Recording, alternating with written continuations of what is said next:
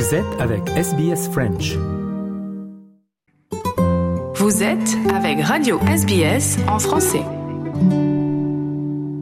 Et aujourd'hui, dans notre rétrospective, Valentine Saboureau nous parle d'un avion de légende franco-britannique qui fascine encore de nombreux passionnés et des nostalgiques. Plus précisément, elle nous raconte le premier vol d'essai du Concorde, vous l'aurez deviné, avec des archives de l'Institut national de l'audiovisuel, un moment historique. Il y a 2282 jours que Concorde est prévu. Et maintenant, enfin, le premier vol. 2 mars 1969. Ce n'est pas un volatile qui traverse le ciel de Toulouse, mais un engin supersonique qui va marquer l'histoire de l'aviation civile. Le Concorde, dit le bel oiseau blanc, effectue son tout premier vol depuis l'aéroport de Toulouse-Blagnac sous les yeux ébahis de la presse et de milliers de spectateurs. C'est le début d'une épopée qui se terminera 34 ans plus tard. Dans les années 50, alors que la conquête de l'espace occupe Américains et Soviétiques, Français et Britanniques se lancent chacun dans des projets d'aviation commerciaux supersoniques, c'est-à-dire capables de franchir le mur du son. Sud Aviation travaille sur Super Caravelle et Bristol Airplane Company sur Bristol 223. Oui, mais voilà, les coûts de développement sont énormes et la raison finit par pousser les deux pays à s'associer pour développer le Concorde, Concorde épelé à la française avec un E, s'il vous plaît, sous l'insistance du général de Gaulle. Un traité de coopération est signé en ce sens le 29 novembre 1962. Malgré les difficultés dues entre autres aux différents systèmes métriques utilisés de part et d'autre de la Manche, le projet avance.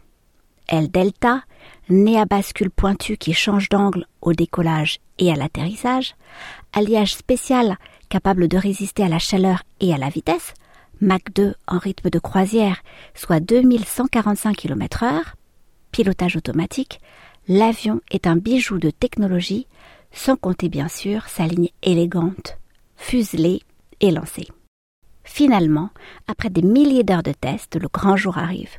Nous sommes le 2 mars 1969. Il a fallu rallonger les pistes, mais qu'importe. Il a fallu décaler l'essai de trois jours pour cause d'intempéries.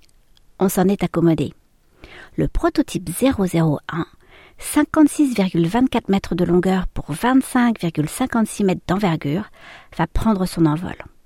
L'avion doit à terme pouvoir accueillir 100 passagers, mais ici ce sont quatre pionniers qui montent à bord. Le commandant André Turca, le copilote Jacques Guignard, l'ingénieur Henri Perrier et le mécanicien Michel Rétif. Dans les tribunes, la fine fleur de l'aviation est présente, mais aussi plusieurs centaines de journalistes. Dans la campagne alentour, des milliers de Français se sont postés pour regarder le ciel. Et bien sûr, des millions de téléspectateurs sont rivés sur leur petit écran. 15h38, c'est parti sous les applaudissements. Commentaire de l'époque. Et maintenant, la vitesse de 350 km/h qui était celle de son décollage, Concorde grimpe maintenant. Il va grimper à environ 400 mètres à la minute, 1200 pieds, et gagner l'altitude de 3500 à 4000 mètres. Après 27 minutes, l'équipage retrouve la terre ferme avec atterrissage au parachute frein. C'est un succès. Vous voyez que la machine vole, déclara André Turca. Et je peux ajouter qu'elle vole bien. Ce premier essai, nous l'avons répété de nombreuses fois sur un simulateur, puis à bord d'un Mirage 4 et d'un Boeing.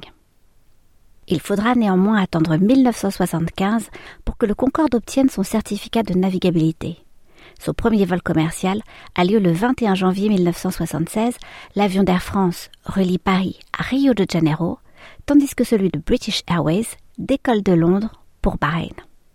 La crise pétrolière qui alourdit les coûts d'exploitation déjà très élevés du Concorde impacte durement les ventes du supersonique. Le 25 juillet 2000, le drame de Gonesse et ses 113 victimes achève de ternir sa légende. Malgré ses exploits et ses passagers de marque, stars, présidents et royauté, les derniers vols ont lieu en 2003. Concorde n'est désormais plus visible qu'au musée. Les programmes de SBS sont disponibles en podcast et vous pouvez les écouter quand vous voulez. Pour s'inscrire ou télécharger, www.sbs.com.au/french.